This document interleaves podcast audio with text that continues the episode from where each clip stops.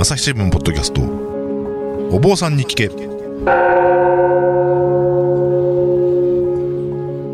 朝日新聞コンテンツ編成本部の久保智義です、えー不安を抱えて生きる人々が大勢いるコロナ禍の時代。日々の気になるあれこれをお坊さんに聞いてみようということで始まったお坊さんに聞け。いつもとはちょっと視点を変えて普段の生活では得られない気づきを発信したいということでお送りしています。えーさて今回と次回はですね、えーもう間もなくしますと3月25日からあ5月21日まで京都国立博物館で、えー開催される親鸞上人生誕850年特別展親鸞生涯と名宝という展覧会について、えーお届けしたいと思います。えー今回はですね、その特集紙面をお取材執筆しました、えー京都総局の西田健作記者をお大阪の収録室に迎えて、えーお送りします、えー西田さんどうぞよろしくお願いします。こちらこそよろしくお願いします。はい。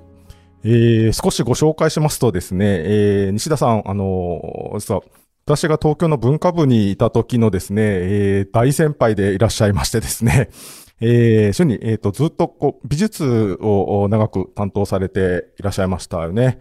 えー美術記者でいらっしゃいます。えーちょっと簡単に自己紹介をお願いできますでしょうか。はい。えっ、と、はじめまして、あの、西田健作と申します。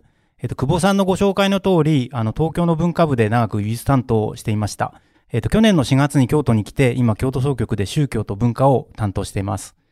で、あの、40代では、あの、デスクっていう管理職を長くしてて、で、50代目前で、あの、また一線の記者に戻ったんですけれども、その時に、あの、宗教っていうのを新たに担当するようになりまして、そのご縁で、あの、京都に来ました。京都には実は、あの、日本で唯一の宗教記者クラブっていうのがありまして、そこで日々勉強しているという感じです。あそうですよね。あの、このポッドキャストのお坊さんに聞けでもですね、過去回聞いてみていただけると、あの、あるんですけれども、えー東本願寺と西本願寺の中に記者室があって、えー京都宗教記者会というクラブ、記者クラブがあってですね、あの、司馬遼太郎さんもいらっしゃったというクラブですよね。そうです。私も来て初めてびっくりして、あの、奥に緑の椅子が置いてあって、はいでこれはいつも柴さんが寝てた椅子ですけど、どうぞ寝てみてみませんか？って言われて、そうですね。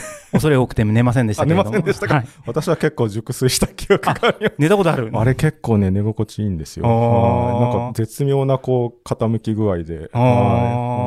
美術担当だと、ほら、あれ、展覧会、司馬遼太郎展とかだと、展示物みたいな感はいじじゃない展ですか？示物ですね。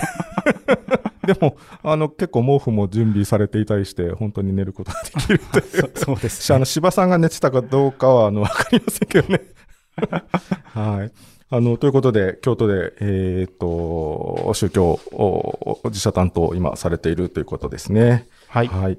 えっ、と、それで、まあ、あのこの、お親鸞展っていうものについて、あの、今日お話ししようということなんですが、これどういった展覧会になるんでしょうか？今回の親鸞展のあの最大の特徴っていうのは、あの浄土真宗の10派っていうのがみんな協力して、はいそれぞれの時報を出してるとこなんですね。ははは。で、浄土真宗っていうと、あの JR 京都駅に近くにあるあの西本願寺とかはい東本願寺っていうのは思い浮かぶ方多いと思うんですけれども、それ以外にもあの京都には仏光寺とか高尚寺っていうのがありますし、三重の津市にはあの信州高畑の千住寺っていう有名なお寺があります。はい10派っていうのはそれぞれ別々の宗派なので、あの、それぞれの展覧会っていうのはこれまでも行われてきたんですけれども、みんなで一緒っていうのはなかなかもう滅多にない機会ですね。えー新州の、浄土真宗の10派が、あの協力して、それぞれのいいものを出していこうという展覧会なわけですね。そうですね。はい。それで、あのーこれ、えっ、と、先ほどのタイトルで言った、えーはい生誕850年ということですね、そうです親鸞さんの。はい。そこの点はどう、どうなんでしょう。はい。ちょうど、あの、仏教っていうのは、あの、まあ、久保さんもよくご存知だと思いますけれども、ちょうど50年ごとにこう法要するというのをすごく大事にしていて、まあ、基本的には亡くなってから50年、没後50年ごとにこう大きな法要をするんですけれども、あともう一個、あの、生誕から50年ごとにするケースもあって、で、今年がちょうどあの、親鸞の生誕から850年にはい当たるんですね。なるほど、なるほど。で、しかもその生誕だけじゃなくて、あの、親鸞の立教改修の年からちょうど800年が来年になるとい。というう、なるほど。ということで言うと、その、親鸞さんの生まれ、1173 3年と年ですそういうこですそうですとなんですね。はい。はい。から850年とはいいうことですね。はい。で、えーそれから、その親鸞さんが、浄土真宗を開いてから、あ来年で800年とはいい。うことなあのん、ですね。いつ開いたかっていうのは、実は明確には分かっていないんですけれども、親鸞のあの主著である、あの、ご自身で書いた教行新書っていう本をに、あの、1224年、西暦で言うとですね、はいその年代の記載があって、はいはい。あの、浄土真宗ではここを改あ改修なるほどの起点としています。はいはい。あ、ということなんですね。はい。あの、それで、まあ、あの、もうすぐ、すぐ、う3月25日から、あこの、お配信でいくと、おちょうど始まっているというぐらいですかね。えー始まっていますね。ということで、あの、京都で、あの、大きな展覧会が開かれるということなんですが、これ、まあ、例えばどんなものが見れるのか、見どころっていうのは、どう、どういうことなんでしょうかね。あそうですね。あの、今回のあの見どころっていうのは、あのー、親鸞の生涯をこう辿れるっていうことですね。あの、鎌倉時代、親鸞っていうのは実はあの、著作とか手紙っていうのはたくさん残して、はい自分の教えについてはあのいっぱい書いてるんですけれども、はい自分のことについてはあんまり書き残していません。なるほど。だけど、なんで生涯がわかるかっていうと、こう、ひ孫の角女っていう人が、その親鸞の、はいあの、ことについて、こう、どういう人だったかってまとめて、はい。33回忌に、こう、親鸞伝音っていう、あの、絵巻を作ったんです。ははは。角女というのは、漢字で書くと、覚える。覚えるというに、ごとくっていう字ですね。そうです、そうです角。女さんと、ひ孫だと。はい。はい。で、この角女は、あの、親鸞がし亡くなってから生まれてるんで、ご本人は会ったことがないんで、弟子をこう、いろいろ取材、それこそ記者みたいに取材をしてはいはい書いたと言われています。なるほど。電気みたいなものということなんですかね。そうです、そうではい。す。あの、親鸞が生まれてから亡くなるまで、まあ亡くなってからさらに浄土真宗が生まれるまでをずっと絵巻にしています。なるほど。で、それが見られるということなんでしょうか。そうなんです。その角女が実は一回まとめたものっていうのは、あの、あの火災で焼けてしまったんですけれども、角女がもう一度あの、作り直したっていうものがありまして、それがあの、本願寺商人伝ねっていう公営本って言われてるもので、あの、これは国の重要文化財なんですけれども、はいはい。それがあの、修理後に初公開されます。なるほど。伝ねというのは伝える絵ですね。そうですそうですと書いて伝ねと呼ぶと。あはいあ、なるほど。もうまさにその親鸞さんの姿、あー電気をこう伝えようというために書いた絵巻だということですね。はい。なるほど。これ、修理されていたということですけれども、こどこがん所蔵されてらっしゃったんですか？これはあの、東はい本願寺が持ってるものです。は。はいいな。るほど。で、それが修理されていて、それがあー完成して、はいえー修理後初公開とはい。いうことですね。はい。あの、これ、親鸞伝ねって、まあ、あの、一般的にはあまり馴染みがないかもしれないんですけれど、はいこう、どういう、ご門徒さんたちにとってはどういうものとかっていうのはあるんですかね？親鸞伝音っていうのは、あの、浄土真宗の門信徒にかの方にとってはすごく大事なもので、はい。でもあの、絵巻なんですね。はい。で、絵巻だと基本的にはこう、一人でこう、巻きながら見るっていうことしかできないので、はいえっ、と、その絵の部分だけをこう、掛け軸にして、これ五英伝って言うんですけれども、で、文章の部分を五伝章っていうものに分けて、はいはいはいで、えっ、と、法要なんかで掛け軸をこう、眺めながら、五伝章をこう読むっていうことで、あまあ、ずーっとこう、親鸞の生涯っていうのを語り継いできたんですね。はいはいはい。あ、なんかこう目に浮かびますね。そうやってこう、宗祖様、親鸞様はこういう方だったんだよ。こんなこと言ってらっしゃったんだよって言って、こう、門徒さんたちが集ま、お寺に集まって、はい。えー語り継いで来られたということなんですね。はい。浄土真宗では、あの、法恩講っていう、こう、うん親鸞の遺徳を忍ぶ法要が毎年冬にやってるんですけれども、その時なんかにも、今も掛け軸をかけて、はい。あのー僧侶の方がこう、その御伝書を読むっていうことをずっと。やってますはい、はい。あ、の、西本願寺は YouTube チャンネルがあって、はいそれに実際の様子が出てますのであ、もし興味があったらあるんですね。見られると面白いです。面白いですね。それはちょっと私知らなかったですね。そのいう、そんな、あの、変わったと言ったら失礼ですけれど、YouTube でそこまでやろうという。はい。面白いな。あの、法恩校というと、おお東だと11月ですよね。あそうですねはいで、えーお西になる、あ西本願寺になると1月そうでですすかね。はい。はい。に、まあ、その、遺徳を忍ぶと、そういう場で、こう、あれ、まあ、本山でもやりますけれど、当然、その、各地の、その、お寺でも、その、本校っていうのをやってらっしゃって、そうですねそういう場なんかで、その、御伝、御伝書はい御伝書をこうはい読んで、えーご御伝音をこう見て、はいえー語り継ぐということをされてるということですね。あわかりやすいかもしれないですね。そういうふうにやるとね。あそうですねはいはいまあ、そうやって、あの、絵と言葉でこう伝えられてきたあ親鸞さんの生涯ということなんですが、あの、具体的にちょっとこう、どんな生涯を送られたのかというのをご説明いただけますか？はい。親鸞はあの1173年に京都市伏見区の日野に生まれます。日野、そうですよね。あのーこう、法海寺というお寺があってですね、あの、国宝の阿弥陀さんのお像、大きなお像と、お本堂も国宝なんですが、えーそちらのすぐ近くに確か、あの、日野の誕生院というのがあって、そちらで、えー生まれたということなんですね。はい。ちょちょうどまだあの下級貴族なんですね。うん下級貴族の長男として生まれるんですけれども、あの9歳で出家します。はい。で出家したのはあの京都の少蓮院っていうあのあ天台宗の、はい御門跡の一つ。はいはい。格式のあるお寺で、ねはい非常におでお庭も綺麗で、はい。あの立派なお寺ですけれども、そこで、あのー得度します。はい。その時にあのとてもよく知られた逸話があって、あの到着、夜が近くに到着して、えっと、明日来るようにっていうふうに一旦断られるんですけれどもあ、得度させてくれとお願いして、あ、そうです、そうです。一回断られると。はい。はい。まあ、明日、明日するからねっていう感じはいなんですけれども、そしたら、あの、9歳にもかかわらずこういう歌を読んだというふうに伝えられています。明日ありと思う心のあだ桜、夜に嵐の吹かぬものかわ。おー明日があると思うな。と。そうですね。はいで、死ぬかわからないと人間というのは。そうです、そうです。はい。で、その日に、あの、得度したと、出家したというふうに伝わっています。なるほど。すごいこいつはですね。すごいまあ。はい。救済にして。そうなんですよう。ん。で、あの、その後ずっとこう、比叡山でひたすら修行をするんですね。じゃあもうその場でこう、その、得度を許されて、はいで、えー、得度して比叡山に。お山登ってはい登って修行されたということですね。ではい。修行もずっともう20年もずっと修行して、まあそれなりに、あの、ち、まああの、あれですね、うんあの、に勉強されてるんですけれども、はいでも、どうもこう、救いの道は見えてこないと。なるほど。というので、20年を投げ打って、はいえっと、山を降りてしまうんですね。なるほど。これ結構20年修行って相当長いですよ。そうなんですよ。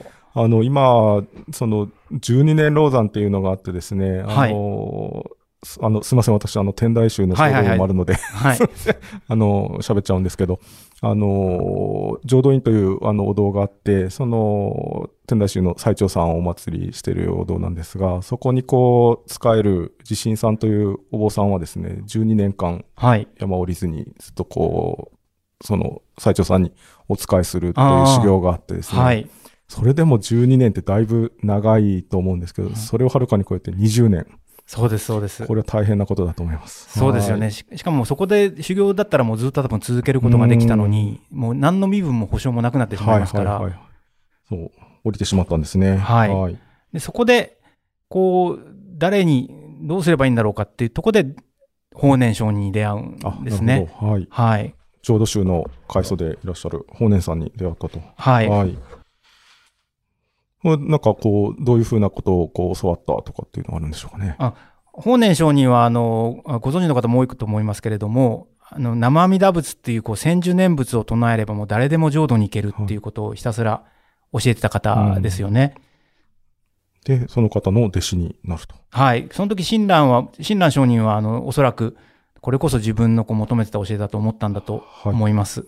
うんそれでまあ、あの、弟子になって、で、えーその、そこでもこう、また、法然さんのもとで修行をされるっていう感じになるんですかね。そうですね。あの、法然上人の周りにはもうたくさんのお弟子さんが集まってきていて、うんあの、お山の下なんですけれども、あの、とても知られた存在にはなっていましたけれども、そこで親鸞は、あの、4年ぐらいでですね、あの、正式な弟子として認められます。あ、結構時間かかるんですね。その、いやいやいや、これは すごいことで、あの、はい。正式な弟子に認められるっていうのは本当数えるほどしかいなくっあて、なるほど、なるほど。あのこう4年でも早い方だと。はい。ぐらい。うんはい。で、その、し法然上人が書いた、あの、ご本ですね、ご本を読むっていう、秘伝の本を読むことをを許されて、はい。で、直弟子として認められると。なるほど、なるほど。じゃあ、そうやってこう、その道で、えーさらに極めていこうかという。そそうです、そうです。ということをやってたんですけれども、でも、この、あの、千住念仏っていうのは、あの、やっぱり、これまでのその、天台宗の比叡山とか、あの、奈良の、奈良仏教会とかからはやっぱり結構批判的に見られていまして、はいはいはい。何度もそれをこう中止してくれっていうこうお願いが出ます。はいはい。で、ついにあの、ちょうど親鸞が弟子になった、えししばらくすると、千住念仏はもう禁止されてしまいます。なるほど。あじゃあせっかく弟子になったんだけれど禁止されると。そうなんですよ。はいで、禁止されるだけならともかく、その、法然ともども流罪になってしまうんですね。あ、なるほど。どちらに流罪になったんでしょはい。あの、法然は四国に流されて、はい親鸞はあの、越後の方に流されていきます。う。はい。なるほど。で、えーその流罪先で、えーまあ、どういった活動をしていくのかということですかね。はい。まあ、流罪の時にもこういろんな教えを広めたと思うんですけれども、流罪自体は基本的にはまあ4年ぐらいで許されるんですけれども、で、その時にあの、ようやく許されて、あの、法然上人は京都に戻るんですけれども、うん親鸞上人が戻ろうかっていう時に法然上人が亡くなってしまうんですね。はいなので師匠とはもう会えなくて、はい。で、えっ、と、親鸞っていうのはもう京都に戻らずに、今度あの、日立の国の方に行って、あの、布教するようになります。あの、今の茨城県そうですそうですのあたりってことですかね。はい。私、あの、いや、また個人的なことなんですけど、この朝日新聞に入ってですね、初任地が新潟で、はいで2箇所目があの茨城だったので、はい。なんか、妙にこう、ゆかりのある場所をこう、転々としてきた感じがしますね。あまあ、おそらく多分、当時関東っていうのは結構はい勢いがあった場所だと思うのはいはいで、あの、し師匠とももう会えなかったし、そこで新たにこう教えを広めようと思ったんだと思いますね。はははいなるほどなるほど。で、関東でこう、まあ、布教して、で、えー京都に戻ってくると。はいいうことなんですかね。はい。朝日新聞ポッドキャストお坊さんに聞け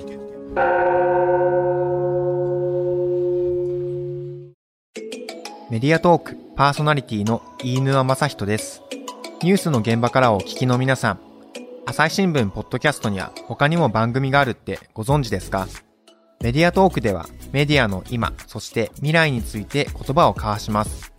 どうしたら皆さんに情報をお伝えできるのか、何を伝えるべきなのか、コンセプトはあなたとメディアの未来をつなぐ。過渡期の今、一緒に考えてみませんか？アプリからメディアトークで検索してみてください。まあ、そうやってこう、賞が送られていって、で、その、こう、まあ、今ら今回の展覧会で、こう、じゃあ、どんなものが見れるんだっていうのを、あの、見どころあをちょっとそうですね。あ、の、その中で、こう今回の目玉中の目玉、ぜひ見ていただきたいのは、あの、親鸞が実質で書いた、あの、協業新章という本です。はい。はい。えっと、正式にはですね、あの、ちょっと長いんですけども、健浄土真実協業新章門類っていうんですけれども、はいあの、親鸞の主張と言われています。浄土真宗では根本聖典として大事にしているもので、はいはいで、これはあの、い茨城に行った時に、あの、親鸞が書き書いたというふうに言われててはいるんですけれども、すごいのはですね、これあの、みぜひ見ていただきたいのは、あの、文章の中にこう、あ赤い書き文字とかが結構入ってるんですね。はいはいはい。黒くこう綺麗に本人が書いてるにもかかわらず、横に赤いこう中みたいなのがいっぱい入ってて、うんで、どうしてそういうことになるかっていうと、あの、親鸞がですね、ずーっとこうす遂行を重ねていくんですね。はい。で、遂行を重ねて重ねた後がこう残ってるんですね。あなるほど。このその赤いのは、こう、水耕の後だということなんですか？そうなんです。あの、しかもごはあご本人ですから、あの、親鸞上人がもう考えに考えて。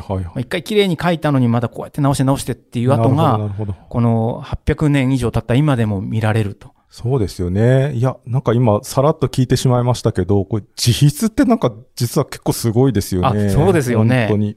800年前の人の自筆のはい本がきっちり伝わってると、これ、やっぱり国宝になってるわけですよね。そうです。もちろん、はいあの、バンド本バンドという本という。方はい。ですけれどあなるも、ほど。これあの、バンド本という名前がついてるからには、なんか他の本もあるんですかね？あはい、あの、バンド本はあの東本願寺が持ってるんですけれども、はいこの他、あの、西本願寺が持ってる西本願寺本と、はいあと、あの、高田本ですね。はいはい三重の千住寺が持ってる高田本というのがありまして、で、これはあの、後の二つは、あの、親鸞上人がまだ生きてる時に弟子がこう、移したものはいですね。なんですけれども、どどれもこう、えそれぞれのあの、はい宗派にとってはもう、宝中の宝。まあ、そうですよね。はいあの、自筆でないにせよ、お弟子さんが写したにせよ、あの、古いものは本当にふ、その古いということなんです、ね。はい鎌倉時代ですからね鎌倉時代ですもんね。いや、すごいことですよね。はいやっぱり。うん、なるほど。じゃあ、それが、あの、あ全部見られるんですか？そうなんですよ。これが、あの、新種10波でやってるので、はいこの3つがまとめて見られるっていうのは、これもなるほど。なかなかもうありえないことですね。貴重な機会ですね。はい本当に。あの、これ、親鸞さんの字って、どんな、どんな字なんですかね。どんな字なんですかはいね。これ、もう見ていただくしか結構あの、私、あの、あれ、藤原道長の未動関白記っていうのが、はいあの、ユネスコの、あの、記憶遺産ですね。はいにあの、登録された時に、あの、取材したことがあって、で、あの、ちょうどこう、脅迫かどっかで展示もあったような気がするんですが、はい。結構なんかこう、道長さんの字って、割となんか、あの、汚いって言ったら語弊あるんですけど、なるほど。まあ あのこう、あなんか割とこう親しみの湧くこうに人間味あるこう字だなと思ったんですけど、こう、親鸞さんの字は、こう、ちょっと今写真で拝見すると、なんでしょうね。結構こう、鋭いというか、力入ってますよねすごい力入った字ですよね、本当に。はいうん。あの、なんというかこう、ピキパキッとこう、うん書いてらっしゃるって、うん。はい。すごいクリアな字を書いてらっしゃるなという印象がありますけれど。うん、やっぱり一文字一文字、こう、うんなんとかこう、教えを伝えたいと思って書いてるっていうのがわかりますけれどはいしかも本当そこにこう赤い字で細かく血を入れてるという。はいなるほどな。面白いですね。はいぜひ見てみたいなと思いますけれど。はい。これ、あの親鸞のこう80歳を過ぎてもずっと改定を続けたと言われてますし、もはうぜひその協業新書の前に立って、まあ、し親鸞の見てるのと全く同じものを見てることになりますからい。、そうですよね。どんな気持ちでこう遂行してたのかってはいはいうことを考えると、うんこうし親鸞のこう苦悩っていうか、うん教えを、真実の教えを求めるこう親鸞の気持ちに、まあ、少しでも近づけるかもしれないですうね。んそうですね。なるほど。あのーこれ他にはどんなものが見られるんでしょはい。あの、し親鸞上人がまあどういう人だったのかっていうことうんなんですけれども、親鸞上人は実はし肖像画が結構残っていまして、はいえっ、と、その中でもですね、あの、親鸞、生きた親鸞上人を見ながら描いたって言われてる絵が今回見ることがうできます。なるほど。これはあのー鏡の護衛って通称言われている、はいまあ、親鸞上人映像っていう国宝なんですけれども、はいこういうとこもぜひ見ていただきたいですね。ほど。はいもうリリアルにこう、おみシナさんを見ながら目、目の前にしながらこう書かれたはい映像だということですね。じゃあ、かなり忠実だというふうに考えていいんでしょうね。はい。これはもう墨一色で、若干ちょっとあの見えにくくなってるんですけれども、この後にあの、蓮如上人がもう一回こう、し肖像画を作り直した絵がありまして、はいこれも重要文化財ですけれども、これはもうカラーですけれども、はいこれもぜひ見ていただきたいですね。やっぱりどれもこう、その元の鏡の声がリアルということで、どれもそれにこう、やっぱり似似てるう様子になるということなんですかね。そうです、そうです。あの、はいこれの、あの、面白い、面白いところっていうか、ここすごいところはですね、あの、親鸞上人っていうのはし、あの、うん宗祖なわけですね。浄土真宗を起こした、はい。あの、方にもかかわらず、はいこの、あの、これ、言葉だとなかなか、あの、見ていただけるのが残念なんですけども、なんとも、なんだろう、こう、すごくこう、偉い人、偉い人なんだけど、うんなんだろう、若干気難しそうに描かれてるっていうところが、なるほど。こう、うんまあ、そんなにこう、し親し、親しみを感じさせるというよりも、ちょっとこう、気難しい人なのかなっていう。そうなんですよ。こう、はいすべてをこう、悟って、こう、柔和な感じとか、包み込む感じとかじゃなくはいはいてはい、なんかこう、横にいたら結構めもうめんどくさそうだなとか、なんかこう、はいいろいろ言われちゃいそうだな、みたいなはい。はい人の顔として残っている。なるほど。ああでもそれをこう、じゃあ、直せとも言わずに、まあ、そうだということで、え後世に伝えていってるっていうことを考えると。そうですね。だからもうありのままをこう、多分伝えようとしてう、ん、えっ、と、例の商人ももうそのままをこうまた、はいここで美化せずにこう残してるっていうところが、はいはいあの、私としてはもうすごく面白いっていうか、すごいことだなというふうに思いましたですね。あの、レンニョスさんっていうと、だいぶこう、そのシナさんからは後の時代ですよね。あそうですのそうですはい。15世紀はいですね。15世紀はい。ということは、三300年、400年くらいあそうですねということですかね。はいはい。の方も、まあ、あの、浄土真宗のこう、まあ、中中高の祖といいますか、ものすごくこう、あの、広めた方でいらっしゃいますけれども、はいその方もこう、ちょっと気難しそうに書かれた絵をそのまんまこう作り直させて、はい。えー伝えられたということですね。だこう美美化せずに多分ずっとこう、問診の方がこうやって伝えてきたっていうことだと思うんですよね。これあの、すごく気難しくって、この口はこうぐっとすぼめてて、はい眉間にはシワも寄ってますし、そうですよね。これはもうぜひ見ていただきたいですね。なるほど、なるほど。あの、他に、どんどんちょっと見どころを。はい。そうですね。いきますね。はい。し、親鸞があの後ですね、直筆でこういろいろ残してる中で、名号っていうのも残しています。はい名号っていうのは名前にあの、1号2号のはい号ですねって書くんですけれども、これはあの仏や菩薩そのもののことなんですけれども、あの、これを絵じゃなくて文字、文字が仏様として書いてるケースもあって、はい。えっと、西本願寺のあの六号、六号名号に、あの、南無阿弥陀仏っていうう字をですね、6文字ですね。六字名号ですね。六字名号、名号を書いてるのがはい。あるんですけれども、これはもう本当に親鸞上人が書いたこう仏の姿、ん直筆ですから、これもぜひ見ていただきたいですね。なるほど。あれ、西本願寺では、えー、南無阿弥陀仏。な、南無。南無阿弥陀仏ですねはいで、えひお東になるとそれが南無。南無阿弥陀仏はい。あ、こんな違いがあるんですね。ちょっとそう、微妙な違いが、まあ、同じことで、はいあの、阿弥陀様に、あの、こう、帰依します。阿弥陀様を信じますっていう意味ですけれども、はい。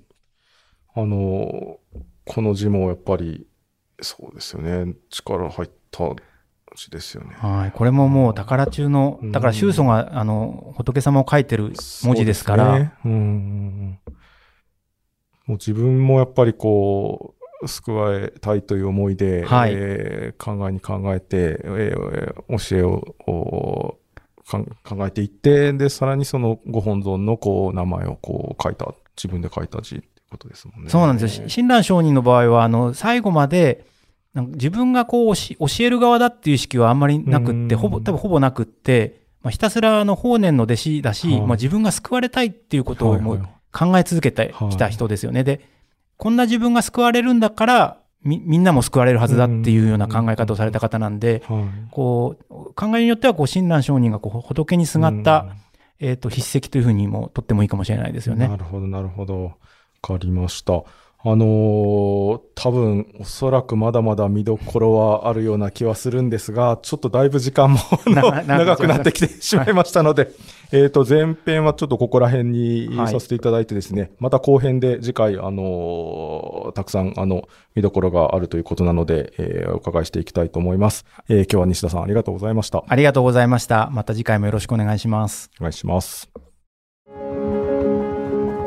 朝日新聞ポッドキャストお坊さんに聞け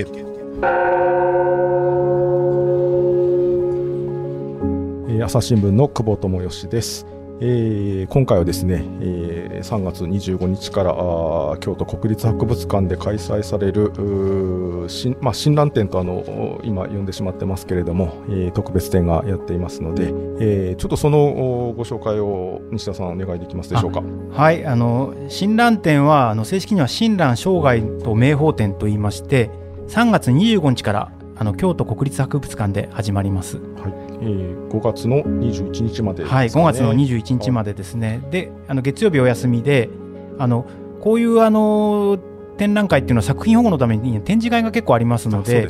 あの、前期展示があの4月の23日までで、はいえっ、と、後期展示が4月の25日から始まります。なるほど。